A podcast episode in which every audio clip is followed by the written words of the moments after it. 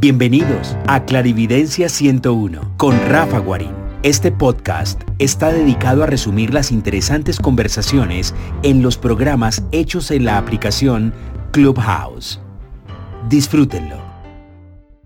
Les doy la bienvenida. Buenas tardes a todos. Y a, hoy, como les venía diciendo, el tema es eh, la depresión.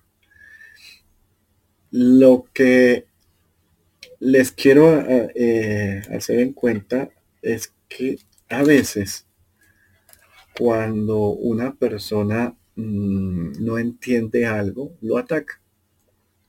Es como una parte instintiva que tenemos el ser humano, por ejemplo, cuando no entendemos un insecto y lo vemos y no sabemos todo el bien que nos hace, el ecosistema, todo, pero pues no es bonito o no lo conocemos porque cuando uno comienza a conocer las cosas se vuelven bonitas. Y mucha gente ve un insecto y lo mata y resulta que ese insecto era el que se encargaba de controlar eh, pues el medio ambiente o, de polinizar y generar alimentos. Y eh, esa constante inconsciente del ser humano de lo que no conoce lo ataca, incluso pasa por ejemplo, con culturas, religiones, eh, cosas que, que la gente al no conocer instintivamente quiere atacar y es un error, digamos, bastante complejo. Dentro de esa complejidad, eh, a los que tenemos herramientas de percepción, yo sé que no es fácil entendernos. Eh, lo sé porque ya en mi adolescencia y en la universidad yo lo noté o sea, tenía la información, pero no lo, no lo tenía tan claro. Cuando la persona a veces se asustaba de mí o se asustaba de, las cosas que, digamos, puedo representar eh, en un medio. Mm, por ejemplo, eh, hay gente que decía que el tener herramientas de percepción estaba ligado al demonio o estaba ligado a cosas hasta que me conocían, incluso pues personas que estaban en instituciones religiosas, que tengo amigos de, varias instituciones y me crié como en un poliambiente de, de, cultura.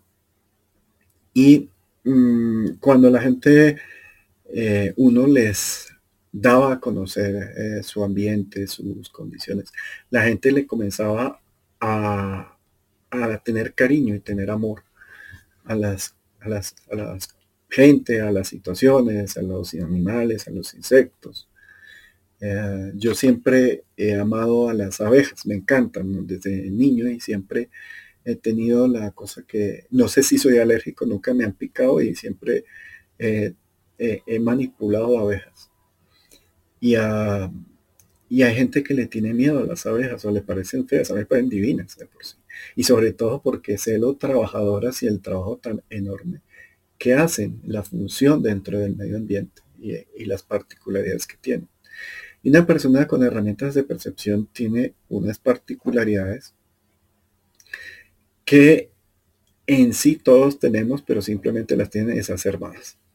Y esas exacerbadas hacen que lo que sienten, lo sienten muy fuerte, lo que sienten inclusive a veces trata de tomar el control emocional eh, y diría un poco físico de la misma persona, hasta cuando eh, la persona con herramientas de percepción entiende y puede comenzar a valorar sus propias herramientas, proyectarse para que las personas que quieran conocer eh, de, este, de estas capacidades, pues eh, lo vean, lo aprenden y, lo desmitifiquen, les quiten el miedo. ¿Qué pasa? Ahí, como hay, eh, digamos, 23 herramientas y entre mezclas de herramientas dan una suma como de 3.000 y 2.000 y puchos, o sea, son bastantes. Todas las variables que se puede dar en una, en una herramienta de percepción, pues hace que cada individuo sea muy único y difícil de homogenizar eh, si uno no entiende bien la estructura. Hola Leire, buenas tardes.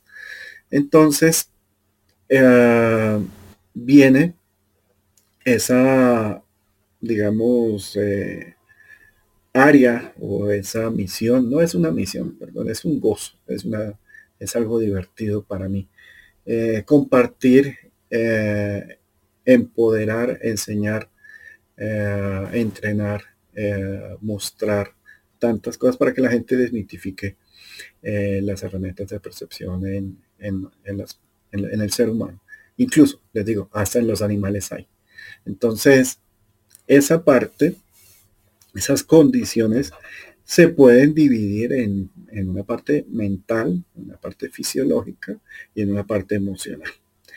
Para mí la más importante es la emocional, porque en nuestra estructura emocional viene el balance de nuestra percepción, el balance de nuestra socialización, el balance de nuestro comportamiento y el balance de nuestra autoimagen en relación con el grupo.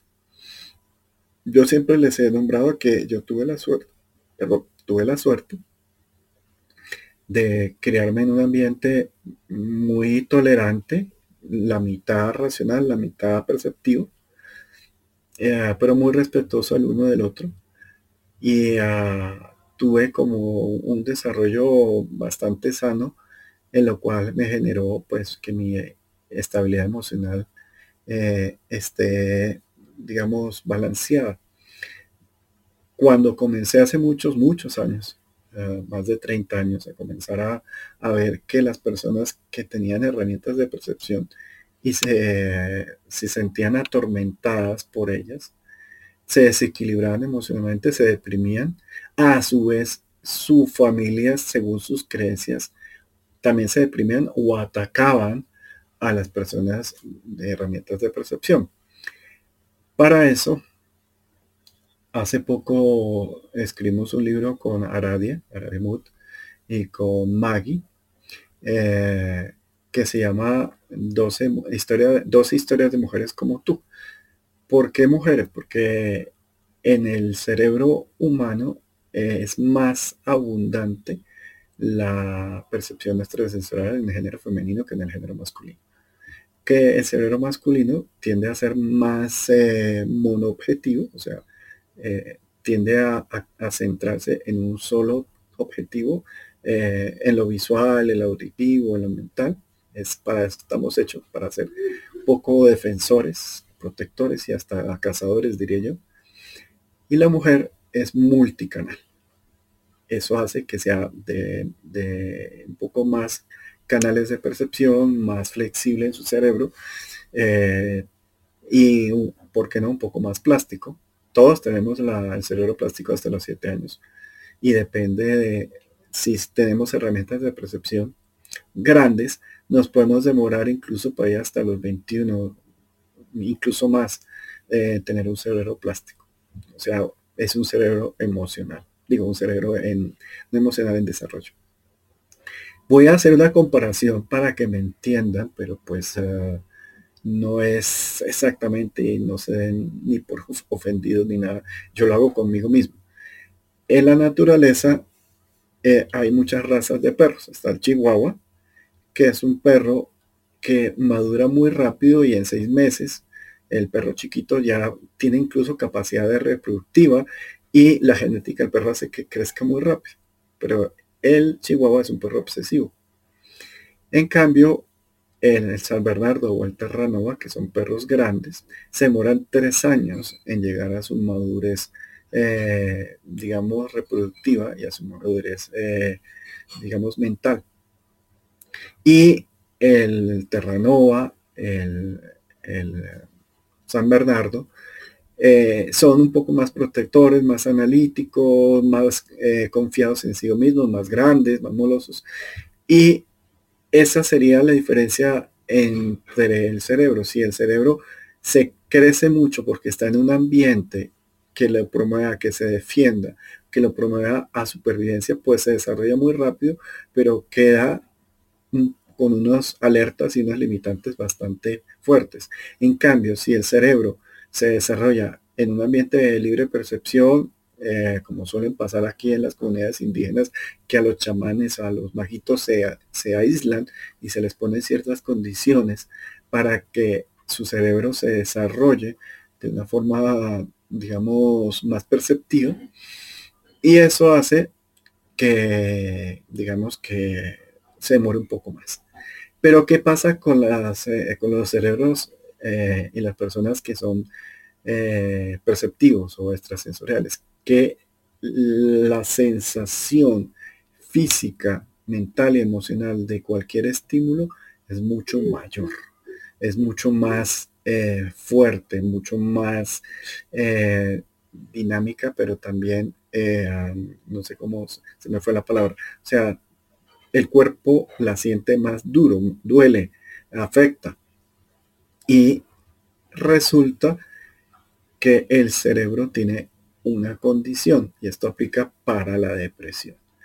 Resulta que el cerebro genera unas hormonas, una electricidad, unas sustancias, que son las encargadas del balance bioquímico eléctrico del cuerpo. Estaba hablando yo de balance emocional, ahora estoy hablando de balance físico. Resulta que el mismo cerebro puede generar sustancias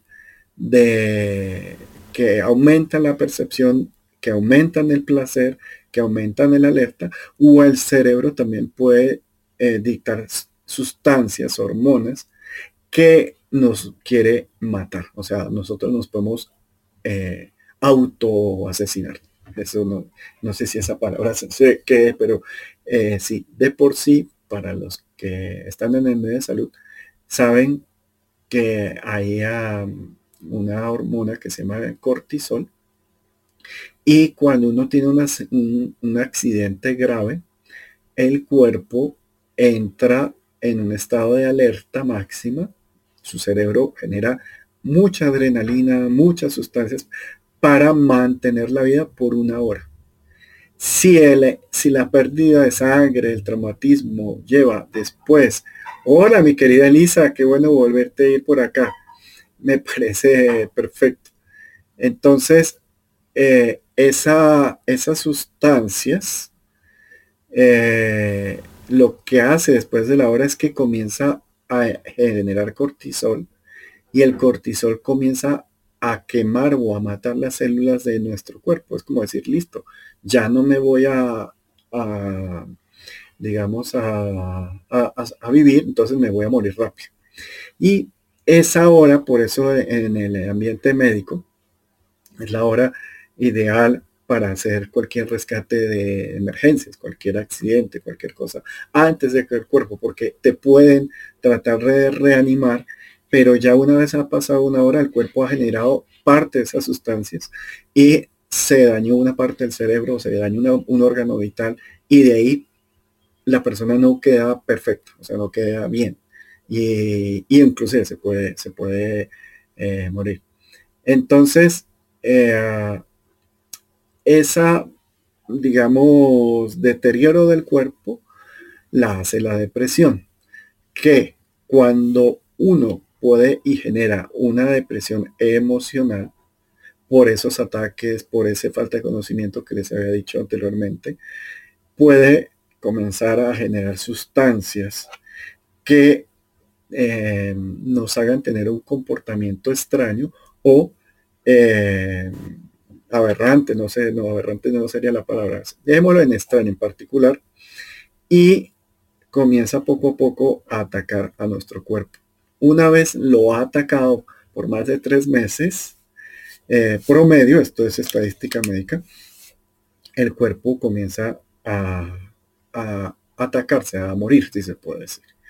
Entonces, mm, estas sustancias pueden que nuestro cerebro y nuestro comportamiento eh, ande con un comportamiento aún más particular y aún más complejo. ¿Por qué? Como les dije que eh, las personas eh, con multisensorialidad, con eh, capacidades muy grandes de percepción y se les ha valorado sus herramientas como algo malo, se aíslan, les duele, porque físicamente tener interacción o, reacción con estas energías, con estos campos eléctricos, con estos campos magnéticos, con estas entidades, afecta, afecta y bastante. Entonces, cansa, al cansar pierde la capacidad de, concentración, se disminuye el oxígeno en el cerebro y las personas entran a deprimirse y cuando llevan mucho tiempo en depresión, el cuerpo o el cerebro puede entrar en estado de, de, de, de exterminio, de auto, autoexterminio. Y esto que estoy diciendo es grave, pero es así. Como les decía, esto ya les había hablado de esto, incluso con Elisa hablamos bastante de, los productos tecnológicos y del el taller del duelo que ya está actualizado en Spotify, mi querida Elisa, está ordenadito y bien bonito. Eh, ahí eh, una persona, como les dije, una persona muy joven, 23 añitos, se le había pronosticado problemas mentales y eh, se le tenía eh, medicado. he visto esta historia tantas veces que, que, ya para mí es más que un cliché o es como qué tristeza. Pero muchas de estas sustancias eh, tienen ciertos, eh, digamos, malestares que generan a la persona y además ciertas eh, intoxicaciones al cerebro. Mm, les cuento una, una, una historia para que ustedes entiendan hay un, conocido que está parapléjico.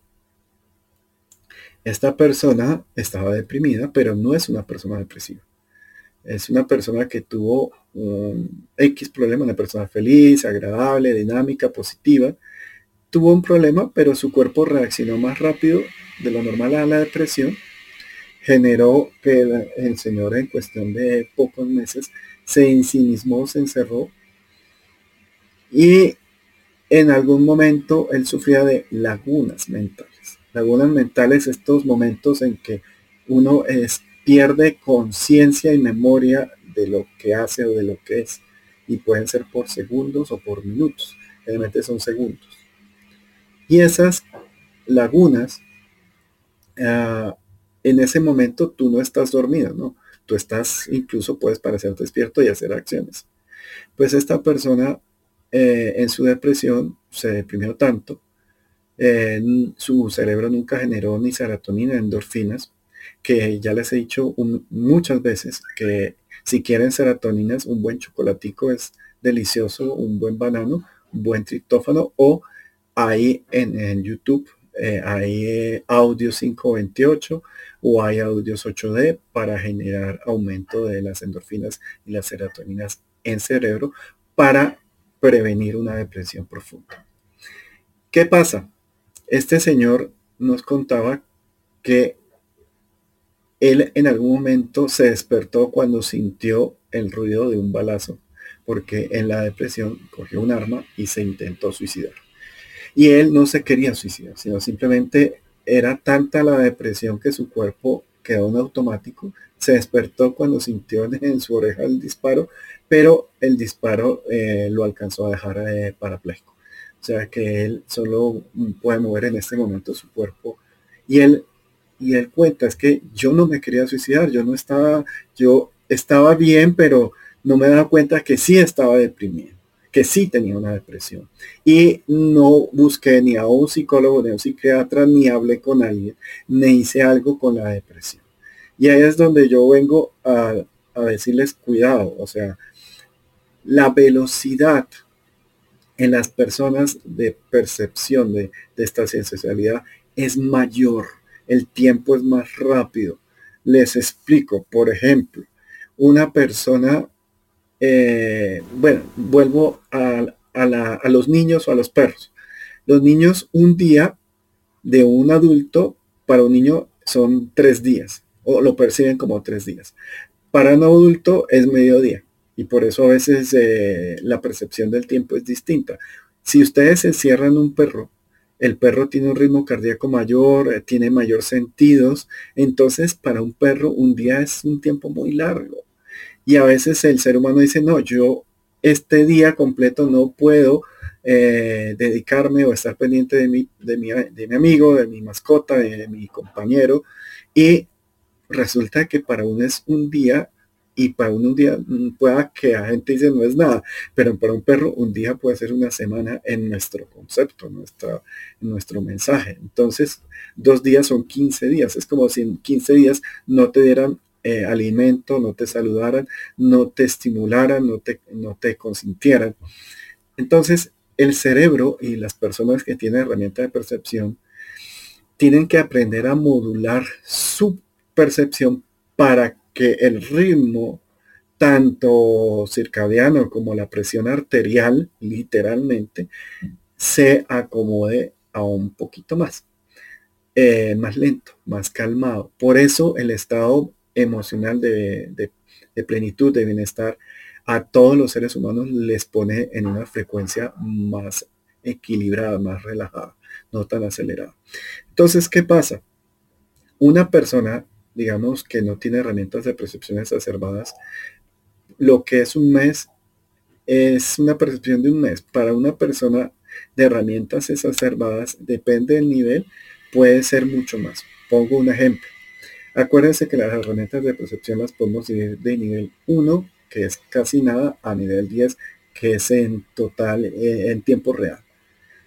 El 5 ya es, ya es obligatorio de entrenamiento, el 4.6 es alerta, el 4 es bastante. Cuando una persona de herramientas de percepción nivel 4 que no, no necesita entrenamiento, el tiempo es un de, en vez de un día, siente un día y medio. Para una persona nivel 5, siente tres días y medio. Para una persona nivel 7, eh, mide más o menos 10 días. Para una persona nivel 9, lo que es un día puede ser casi que 6 meses en percepción o casi un año. Entonces, ahí viene esa, esa percepción de la temporalidad del ritmo que hace que una persona eh, convenza a su, a su parte fisiológica y a su parte mental de que él ha pasado no un día, no tres meses típicos para pasar la depresión a fisiológica, sino con que pase 10 días o un mes, ya lleva eh, en una depresión física y eh, mental como llevar más de un año. Entonces, ese es el punto que hay que tener en cuenta, que la gran mayoría de las herramientas de percepción hacen que el sistema eh, circadiano se acelere, y el mental y el emocional. Dales un ejemplo. Mm, cuando yo escaneo algo y soy multicanal, eh, yo me esfuerzo un poquito, un poquitico, y la presión arterial se me sube. Es normal, o sea, yo la siento, la sé manejar, la controlo, y como se me sube tanto el ritmo, quemo mucha glucosa. Mi, cerebro, como realmente un cerebro eh, consume el 30%, mi cerebro consume el 80% de glucosa. Tanto así que si no me he preparado, por eso les hice una, una, una reunión de alimentación para personas, para videntes para medios que es distinta. O sea, cada, cada herramienta de percepción tiene una dieta distinta precisamente para compensar esta situación que les digo. Si yo escaneo los días que hago una vez escaneo al mes, yo quedo molido, quedo súper cansado. Y eso que lo he hecho muchas veces, he escaneado 80, 100, hasta 150 personas en un día, he hecho cosas, pero lo que sí es que esa noche o al otro día quedo completamente agotado y en, y en carga. Y en ese momento tengo que hidratarme bastante bien, tengo que consumir bastantes omegas y tener glucosa en el cerebro para evitar que el cerebro diga, uy, aquí hubo una alerta, entramos a generar o un aneurisma o a generar un problema una enfermedad o una depresión. Yo tengo la suerte y la tiene la mayoría de las personas que, comienzan a trabajar o que, o que tienen herramientas de percepción, es que se nos rompen los vasos de la, de la nariz, sangramos por la nariz. Eso es bastante habitual y me parece súper sano y por eso les digo, nunca se solden sus vasos capilares porque esa es la burbuja, es la válvula, perdón, de eh, manejo de presión. O sea, cuando a mí se me va la mano, en hacer algo, eh, lo tengo muy evidente cuando tengo una hemorragia nasal. Y eso le pasa a gran mayoría. ¿Qué pasa si no se nos sale la presión por la nariz? Pues se nos, se nos puede generar un aneurisma en el cerebro y no gracias. Entonces, eso, mm, cuando entra una persona que tiene herramientas de percepción, que además está medicada, las lagunas ya no pueden pasar a segundos, sino a minutos o peor, en horas. Y comienza la persona a no perder herramientas de percepción. Es que eso es lo triste y eso se los digo. Eh, mm, ya aquí les he hablado de la hiperia, pero pues eh, investiguen qué es la hiperia. Eh, Fernando es un psiquiatra que lleva muchos años hablando de la, de la hiperia y son las, eh, eh, las diferencias de funcionamiento de, perceptivo o de un cerebro con, eh, con, ay Dios, se me olvidan las palabras, multipercepción pero alucinación, esquizofrenia. Y resulta que ese, e, e, ese, esas medicaciones o esos comportamientos, al no entenderlos, eh, puede lograr que la medicación eh, nos aumente el nivel de lagunas, la depresión, pero no la disminución de las herramientas de percepción, porque en ningún caso, ni las alucinaciones, la bueno, creo que me entendieron esa palabra, alucinar, alucinación. Eh, no disminuyen, digo, en, en esquizofrénicos se controlan, pero en persona hipérica no se disminuye la intensidad de las percepciones. Y es de saber que cuando superan el nivel 4.65, la percepción sigue aumentando a lo largo de la vida. Y aumenta de una forma descontrolada o de una forma eh, de herramienta, una forma controlada. Entonces, esta sala va un poquito a que ustedes entiendan, pregunten, hablen, cuenten todo con respecto a la depresión, porque, vuelvo digo, es común que después de sentirse locos, de sentirse extraños, de que veo cosas, de que muevo cosas, que eh, tengo premoniciones, que abro portales, que me, me desdoblo, que vuelo, que hago, que hago cosas muy fuera de lo habitual o de lo que se supone que es habitual, eh, la persona comienza a preguntarse qué es. Viene un problema muy grave y es, ahí entra un conflicto eléctrico y químico que es parte del principio de, la depresión, pero vienen los que son medium. Y el medium tiene un talón de Aquiles aún más complicado, un verdadero medio después de un nivel 5, para no ser tan, eh, tan puntuales. Y es que él ya ve y ya interactúa con seres energéticos, con personas trascendidas y con fantasmas. Como les explicaba, en los tres niveles de, de manejo de la percepción está el primero que es el empático. Y el empático tiene una condición y es que ese es como el primer canal de, comunicación emocional del ser humano, pero también es el que se contamina con larvas, con huevos, con energías, incluso con energías como un transformador, como un wifi muy fuerte, como una subestación eléctrica, también afectan esos puntos. Y comienzan a deteriorar, o en pocas, comienza a generar burbujitas o bolitas dentro de, los, de las glándulas que generan esa hormona y se genera una hipoproducción. No, generalmente no una hiper, sino una hipofunción y lo que hace es que comienza a disminuir ese balance eh, químico del cuerpo. Estas energías al tratar de interactuar, porque esto es una selva y en todo trata, cuando averigua que uno es medium, trata de todos de hablar con uno, de buscarlo, de joderlo.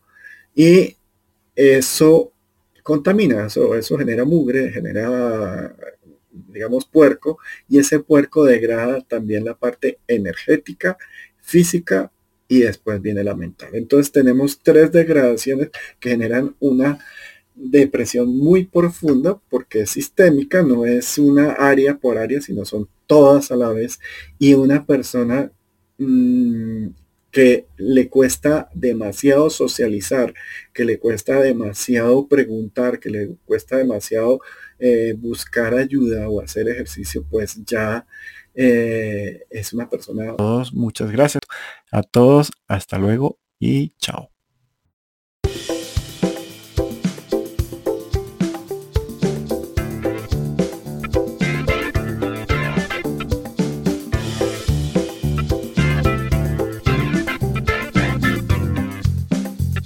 Estamos escuchando Clarividencia 101 con nuestro anfitrión, Rafa Guarín.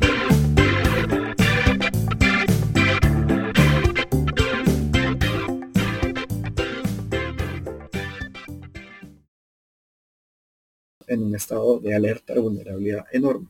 Por eso me encanta tanto eh, Clubhouse, porque aquí el que quiere oír, oye detrás de, de, la barrera y puede comenzar a, a reconocer mentalmente ciertos patrones y poder comenzar a autoayudarse y en algún momento buscar ayuda. Eh, y esa parte, digamos que ya con que una persona lo capte y lo haga, ya, ya se pagó el esfuerzo. O sea, ya sea.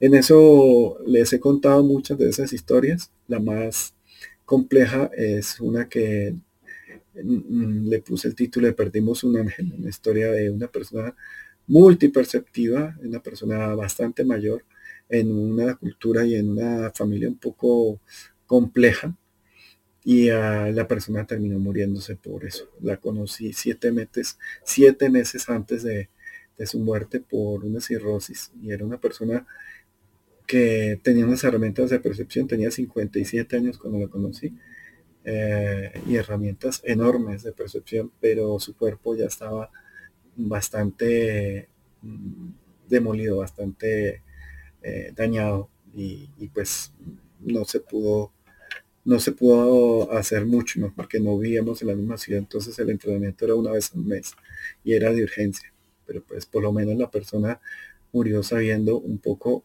y entendiendo qué, tenía y qué, y qué podía. Esta es, digamos, la, parte que les contaba de las condiciones de la depresión. De esta parte que les digo salió a la luz precisamente por este caso que estamos buscando eh, a, esta, esta, niña en esta situación. Y eh, ya lo he vivido tantas veces y algo y alguien quedamos en decir, oiga, cambiamos el tema que era para hoy, que era radiestesia y la parte del péndulo y pongámoslo un poquito en depresión para que quede aún más eh, refrescado el tema de estas condiciones. Una de las cosas que les digo de los síntomas del medio es que el medio le duele. Literalmente sus nervios, sus neurotransmisores duelen. Le duele la boca del estómago enormemente. Los dolores de cabeza todo el día. Sangrados todos. Anemia, pérdida de hierro, bastante. Eh, falta de fuerza física y querer dormir un día o dos días enteros es bastante común. Además de otras herramientas, también tienen estos mismos síntomas, pero el medium es el que más, el que más duro. Eh, no puede dormir a veces bien porque fijo se le, se le pegan eh, fantasmas o energías y le, le, hacen visita o le joden la vida toda la noche. No los dejan. Y además se sienten solos porque las personas que los acompañan les tienen miedo. Le tienen miedo o como no lo conocen, eh, y como les dije, los atacan a veces cuando el inconsciente eh, humano, les dije desde el principio, cuando ven un, insecto, instintivamente lo que hacen es tratar de matarlo. Y resulta que ese insecto es parte de nuestra cadena de vida en este planeta. Pero como no lo conocen, no saben qué hacen, pues el humano tiene esa tontera de querer acabarlos. Asimismo, cuando alguien segrega o alguien eh, ataca a otro ser humano por no conocerlo, pero cuando lo conociera y lo conociera de una forma auténtica y real, pues le cogería mucho más cariño. Y esa es parte de lo que sirven las herramientas de percepción.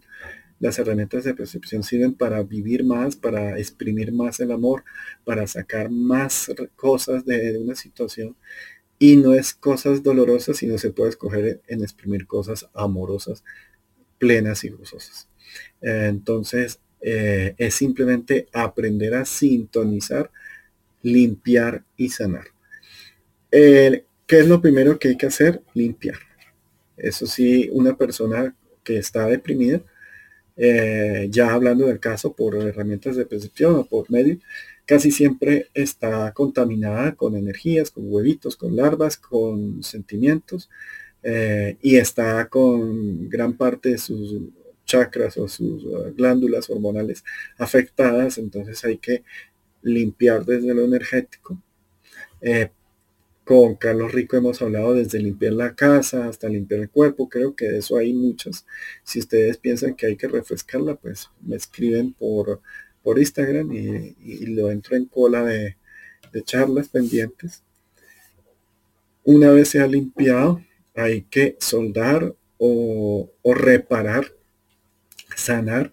Eso se puede hacer con un sanador. Ahí, aquí sé que hay varios sanadores eh, lo sé, lo siento, nada más mi querida Elisa es bastante hábil en esa parte. Mm, mi Masaray, o sea, hay, eh, mucha gente.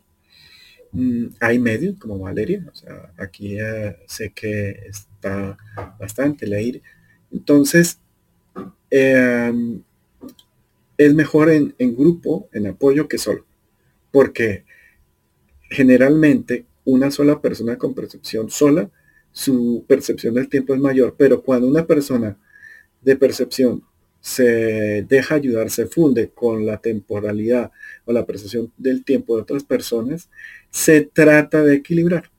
Obviamente gente sana, porque si es una persona peor una persona desequilibrada, pues obviamente en vez de, frenar la velocidad de percepción, va a aumentar la velocidad de percepción, va a entrar en alerta al cuerpo y se acaba más rápido la persona.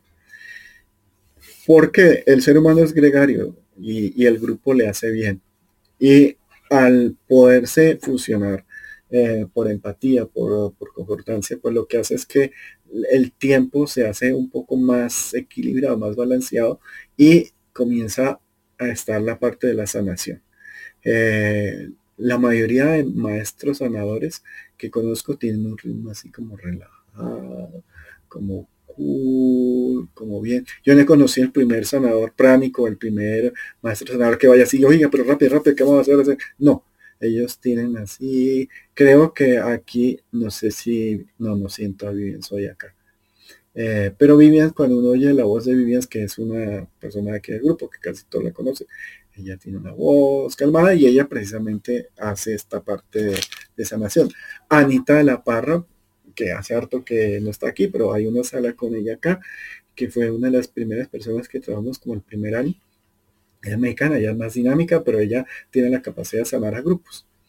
Después de, esa sanación, ya vendría la parte de terapia mental y, la, y como el trabajo de empoderamiento de la persona. De empoderamiento viene con la corroboración de efectivamente que tienen herramientas de percepción. Por eso aquí yo les pongo muchas herramientas para que se, ustedes mismos se midan el nivel, el aceite, como decimos en Colombia, nos miden el nivel del aceite. Entonces, como fuéramos un motor.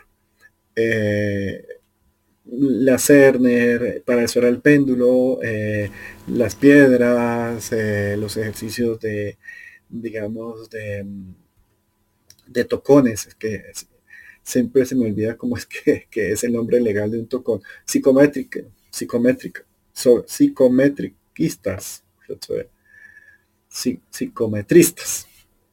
Y, y bueno, los clariaudientes, los clarisapienses, uh, clari, mm, de oler. Y mm, esas eh, entrenamientos lo que hace es que le van dando al cerebro que poco a poco deje de generar esas sustancias como el cortisol, como la adrenalina, eh, el ácido láctico, pero el más importante es el cortisol porque es el que más daño nos hace. Y eh, poco a poco comienza a oxigenar el cerebro, tenemos mayor control de nuestra realidad y por eso siempre antes de, hacer una, una acción suicida, una acción ruda, lo que hay que hacer es respirar porque al oxigenar el cerebro ya entra uno más a ser uno mismo por, y si respiras más y más, más, más en, control, o sea, hay una técnica de respiración, varias, también están grabadas en Spotify. Eh, ustedes van a poder eh, oxigenar su cerebro y evitar que ese funcionamiento eh, pues tenga estas condiciones. Y lo peor, si hemos tomado algún tipo de droga fuerte, psiquiátrica, que nos queme eh, pues el tallo cerebral o la superficie del tallo cerebral o ciertas sustancias y que los neurotransmisores pierdan eficacia, pues nos hacemos un daño y hay que desintoxicar el cuerpo. Por eso es la parte de sanación. Eh, yo nunca, mm, digamos, tuve, pero sí he trabajado con muchas personas que han tomado esta droga y, sé, por lo que los he escaneado, que sabe muy feo. Yo lo único es que de niño sufrí epilepsia por tener un cerebro multieléctrico, pero fue poco y me trataron de dar una droga que era terrible. Mi mamá, gracias a Dios, no permitió que me dieran esa droga y, más bien lo que hacían es que con cariñito y con afecto, eh, y me imagino que con flores y, tecitos de esos suaves hongos, eh, evitaron que me diera y no me pasó a ser eh, adulta mi, epilepsia. Entonces, esa parte mm, se las quería como redondear, dejar un poquito más clara para que entendieran cuáles son eh, estas condiciones. Creo que los síntomas les quedaron claros, o sea, todos en algún momento hemos sentido una depresión. Yo soy un tipo muy positivo, muy alegre, me encanta la vida y una vez ah, sentí depresión y, me asusté, fue, fue horrible porque fue por seis minutos, pero fue suficiente. Eh, tuve un accidente con, con la ruptura de, de un músculo, de unos tendones, de, una parte en el brazo. Además había tenido un problema también con una pierna, o sea, me, he tenido mis percances. Y eh, se me había olvidado que me dolía. ¿Qué pasa? El cerebro generaba un mensaje de dolor, dolor, pero como soy tan apasionado y me gusta hacer tanto cosas y vivir y, hacer, llego ahí, no le paro bolas al dolor. Pero ya lleva muchos meses con dolor. Pasé de un dolor muy fuerte a un dolor calmado, pero igual dolor. Y una mañana me levanté, generalmente yo me levanto positivo, me demoro un poquito en levantar, pero me levanto muy positivo. Eh, y no sentía absolutamente ningún estímulo. O sea, yo estaba aquí en mi casa con mi esposa, eh, con mis mascotas, con todo, y no sentía ningún estímulo. O sea, no sentía nada, ni felicidad, ni sentía vacío. Me, al sentir eso me asusté, me revisé, yo decía, eh, pensé que se me había colado algo aquí en mi casa y, y no, y cuando me vi, es que efectivamente tanto dolor eh, me, había pasado cuenta y mi cerebro eh, me dijo, oh, estoy deprimido. Fueron seis minutos, seis minutos que para mí es una eternidad. O sea, esos seis minutos fueron horribles. Eh, en algún momento no sabía cómo explicarle a mi esposa que estaba deprimido, que era grave, porque no sentía nada, nada de nada. O sea, nada es un vacío terrible. Y era consciente que estaba deprimido, menos mal. Entonces aquí mi hermana, eh, que es médico, me había generado unas endorfinas vegetales, serotonina se decía, creo que eran endorfinas vegetales, por eso les digo el chocolatico, por eso les digo el banano, entonces automáticamente me tomé, porque también me dio un poquito como de afán, me tomé eh, estas endorfinas, me comí un banano y un poquito de chocolate, y automáticamente mi cerebro hizo como, ay, ay, como que se espabiló eh, en segundos cuando eh, entró, porque pues lo que digo es, ha sido la única vez en más de 50 años que que me he deprimido o que sé que tuve depresión. Y fueron seis minutos horribles. Conozco gente que lleva días, meses en depresión y ya, ya, ya, o sea, eh, es muy, muy fuerte, muy complejo. Entonces, eh, no sé, quería compartirles esto para que ustedes tuvieran un poco en consecuencias, saber que hay muchas cosas que nos generan esa, esa parte de, estabilidad en, el entrenamiento y hacer el ejercicio. Eh, yo tuve la ventaja de hacer artes marciales desde muy joven y esa endorfina que nos generaba el ejercicio eh, también eh, ayuda. parte cuando tengo a alguien deprimido dentro de, mi gente, mi grupo, lo pongo a hacer ejercicio, les cambio de ambiente, toca sacarlo sí o sí del encierro, sí o sí de, del ambiente agresivo, pero toca sacarlos a un ambiente un poco más calmado, pero distinto, para que también el cerebro comience a percibir, eh, digamos, estímulos distintos y no mono, monoestímulos que son terribles para, para el cerebro y para la depresión. No sé si hay alguna pregunta o algo eh, de todos los que están aquí hoy en el grupo, quieran contarnos algo o quieran preguntar algo, pues bienvenidos aquí en este momentico. No sé si quieran, yo me tanto me tomo un poco de agua.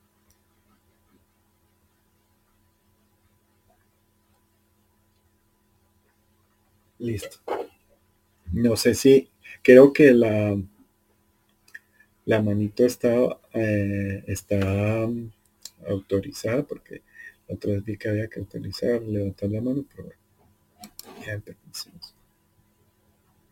Así está para, para todo el mundo. Estoy. Hola Jenny, querida, ¿cómo vas? Hola Rafa, bien, ¿usted cómo está? Muy bien, ¿y tú? Aquí atenta escuchándote. ¿Y qué nos querías contar, mi querida Jenny? tengo un niño que sufre de constante depresión. ¿A, a qué se debe tanta? Y está en actividades diferentes. Sabes, eh, a veces la depresión en su primera etapa es emocional. Entonces lo que se necesita es un buen psicólogo o una persona amorosa y perceptiva. Eh, que a mí me encantaría que todos los psicólogos tuvieran herramientas de percepción o de empatía y de percepción, porque pueden leer más fácil a una persona desde su parte emocional. ¿Por qué, Jenny? Porque a veces por constelación familiar tienen eh, esas agresiones, esos, esas depres, y no son muy conscientes de ellas. Me explico.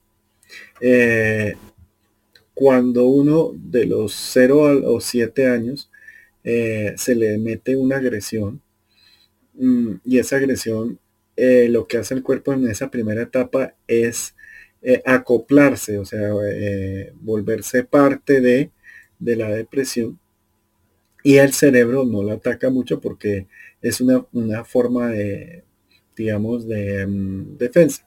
Después de los siete años eh, en adelante, ya el cerebro es consciente de, esas eh, depresiones o esos ataques y comienza a, a limitar o a segregar ciertas partes de nuestro comportamiento, de nuestro cerebro. Entonces, ¿qué pasa? Les voy a dar un ejemplo para que me entiendan. Eh, yo me quedé huérfano a los siete, pero no a los siete menos, sino a los siete más, casi ocho.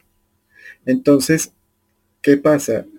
Cuando falleció mi madre, yo era muy joven, mi cerebro lo que hizo fue poner un bloqueo de seguridad para no, para no quemar mi sistema por el, por el dolor de la pérdida y lo que hizo es que me quitó la memoria.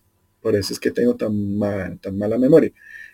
Y eso es que yo no me acuerdo casi nada de esos eventos y eso lo hizo mi cerebro para protegerme. Es un sistema de protección porque pasó después de los siete años.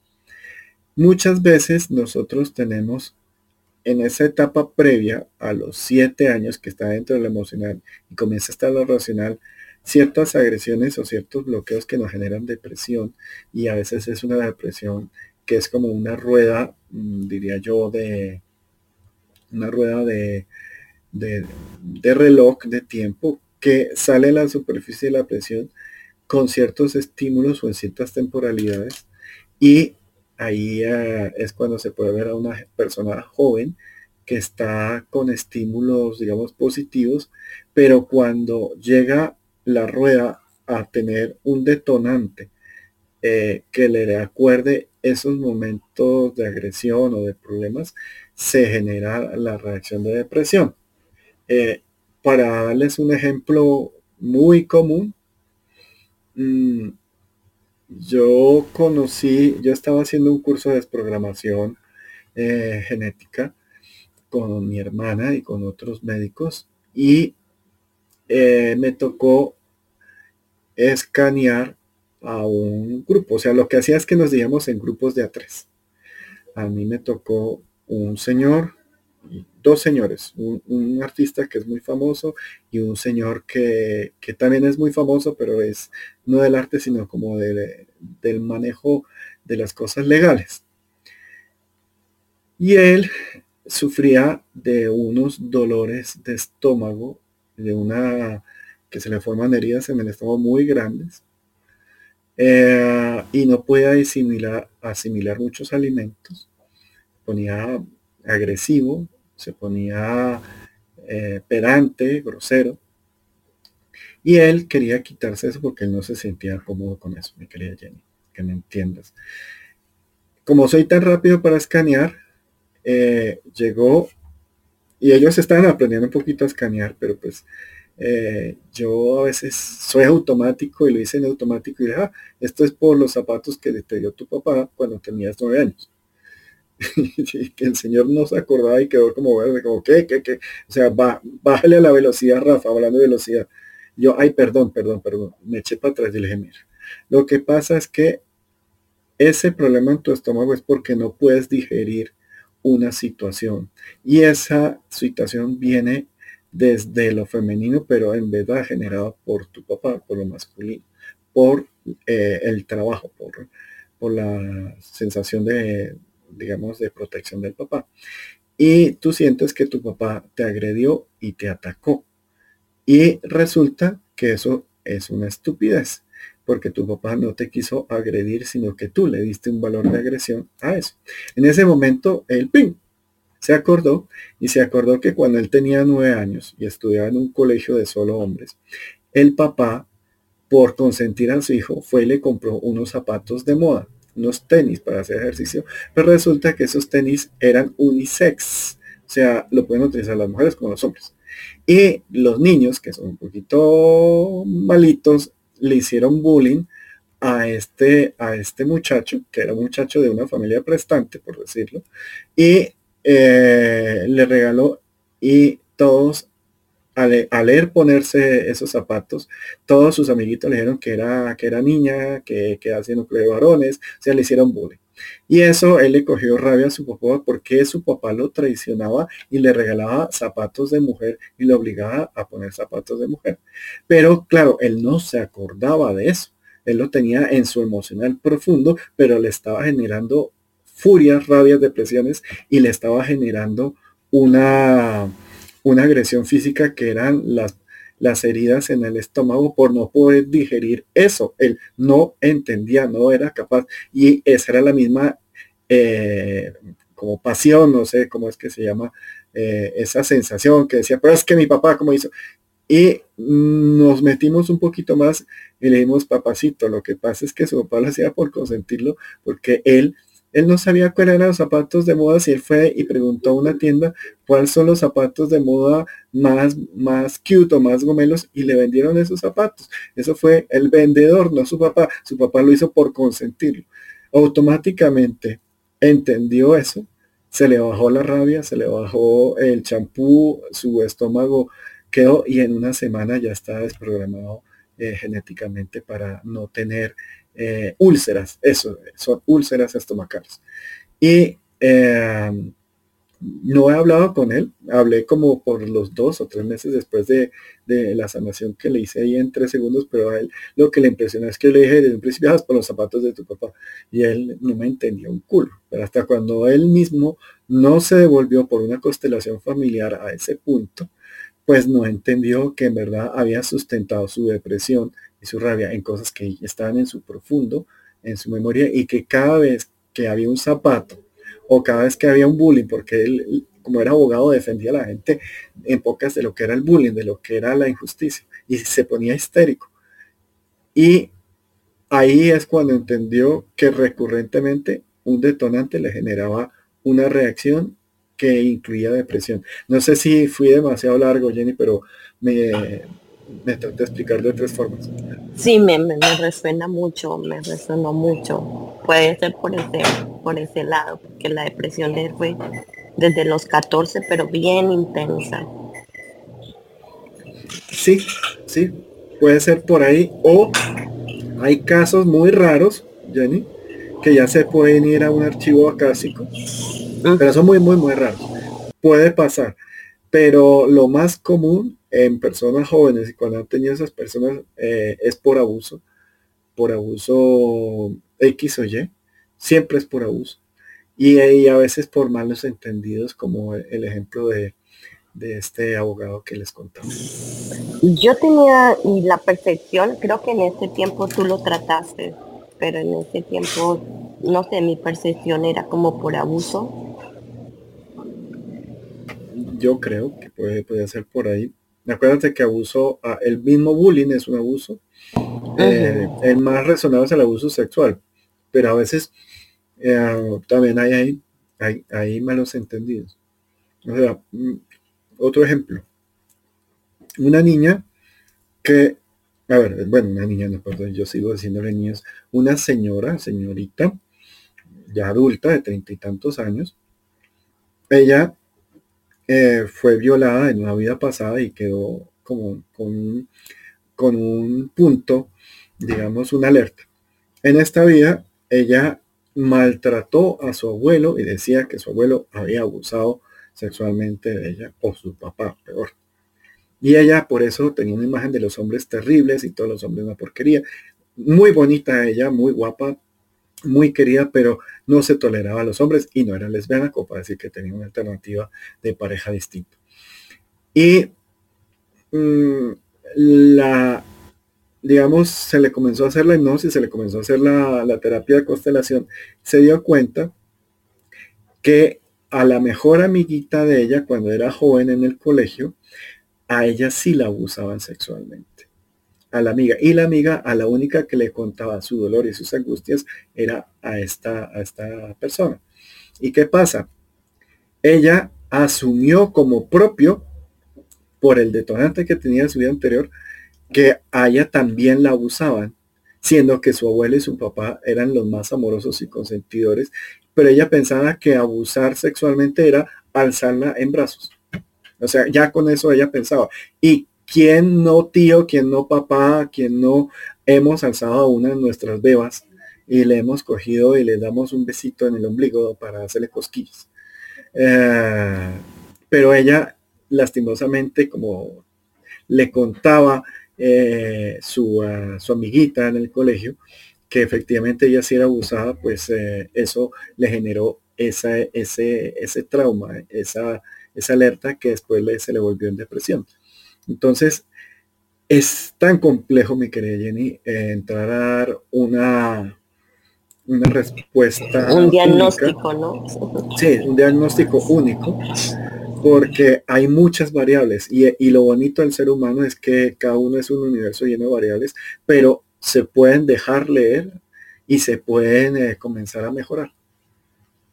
Ok, Rafa, muchas gracias. Una, una pregunta fuera del tema.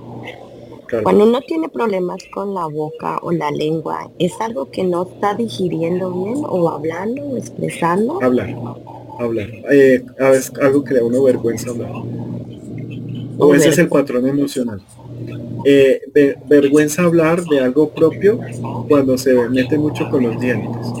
Cuando es con la lengua es algo, digamos, del grupo o de, nosotros, por decirlo, eh, es con la, con la lengua. Y es ¿Lengua parte de, el, en, este, en, el caso de, lengua, es no, mm, como, como sería, no, no querer darse cuenta de lo evidente. Ese en estos valores que le han dado todos estos médicos que han estudiado la relación entre lo físico y lo emocional, es ese. Es como no, quererme darme cuenta de algo que ya me doy cuenta, pero no lo quiero digerir. Pero es algo que tiene que ver con el grupo o con... Con la lengua generalmente tiene que ver un poco con el grupo eh, y puede estar ligado al individuo. Con diente neto es individuo neto y, es la percepción de fragilidad ante el entorno. Pero lengua es eh, percepción propia del grupo y eh, de pronto vergüenza de mi grupo, por decir algo. Mm, porque lengua y labios. Y, El labios eh, ese te lo quedo debiendo en esa relación, Jenny. O sea, mi memoria no me da para tanto. gracias que hay que meterle carbón para que funcione la caldera de la cabeza. Súper, súper. Gracias. Eh, a todos mm, les acuerdo que, que, voy a estar en, en Cusco, Cusco, Perú, en el mes de agosto. Eh, ah, voy por cuestiones de trabajo, pero me encantaría eh, hacer reuniones, hacer talleres, ya los estamos organizando allá con, las personas de aquí del grupo. Y yo tengo otras personas allá pues, previamente conocidas por, digamos más por mi carrera, pero pues que saben un poquito de mis herramientas de percepción, entonces quería eh, al, ser personal, pues tener la capacidad de hacer algo, mm, digamos, como como más, más fuerte, más contundente y por eso los talleres, un seminario taller es más útil. Y eh, como yo sé que esto lo escuchan en directo, en diferido, si hay en Perú, pues eh, recibo ayudas, eh, recibo apoyos para, para armarlos. Ya sé que hay varias personas que me están ayudando, pero pues el que no cuenta, pues como no, pues no, no llega el mensaje, no llega la transmisión. La idea es hacerlos en, las tres o en las cuatro ciudades. Lo digo en, Trujillo porque ya Cintia está muy, muy firme en Trujillo. Hay varios en, Lima, pero hay que definir un poquito, sobre todo, lugar donde nos podemos reunir. En Cusco lo mismo y, y en Arequipa generalmente voy, pero voy por cuestiones de, de Foncho y de arquitectura, pero también de pronto sería bueno ah, armar un grupo ahí. No sé, es, ser más eh, como optimizar eh, las oportunidades. Mi querida Vivian, ¿cómo estás? Buenas tardes. Rafa. Buenas tardes, llegando aquí un poquito tarde. te, llamé, te llamé, te llamé con, con, palabras que porque estaba hablando de las características de, del ritmo de un sanador. Entonces yo le, yo le dije, paren a Vivians, porque Vivians, cuando ustedes ven el, el, nivel circadiano de Vivians, es calmado. O sea, tiene un ritmo y ese es algo típico de un sanador.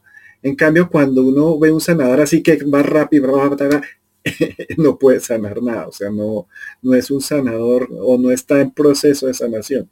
Entonces, estamos hablando de la parte de ayuda a las personas que sufren depresión y cómo identificar a un sanador que le pueda efectivamente ayudar con su depresión.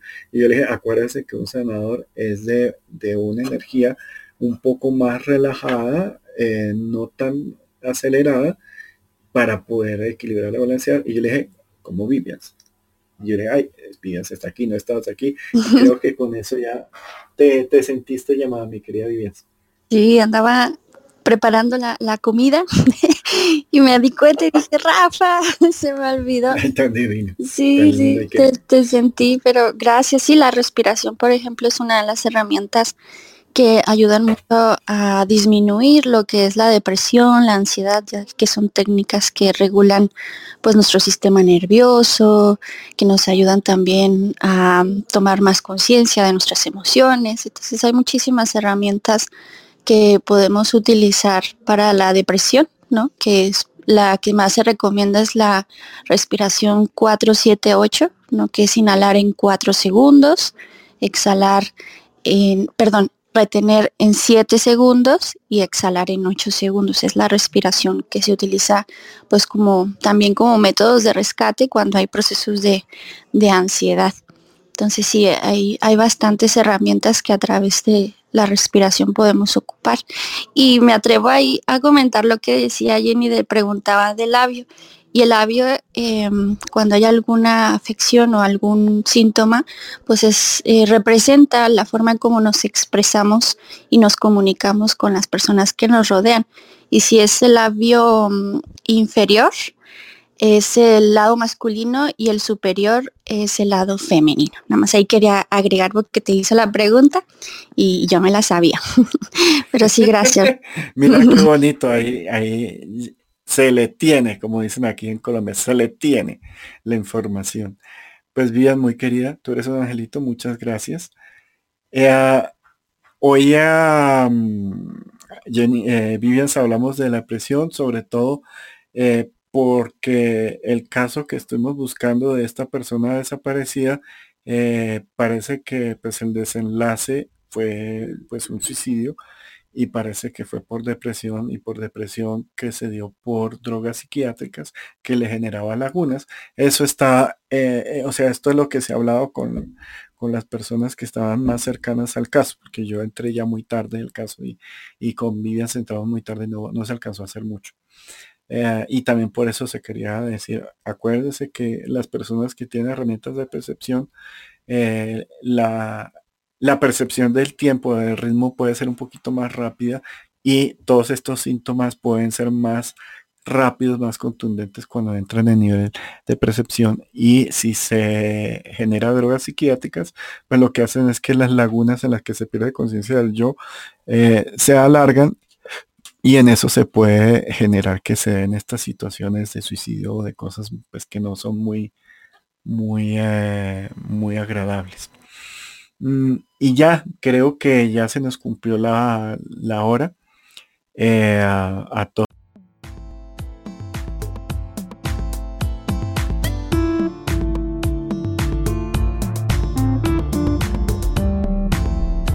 Continúe con este su podcast, Clarividencia 101. Si desea conectar con Rafa Guarín, hágalo a través de un mensaje en su cuenta de Instagram, arroba Bienestar Estudio.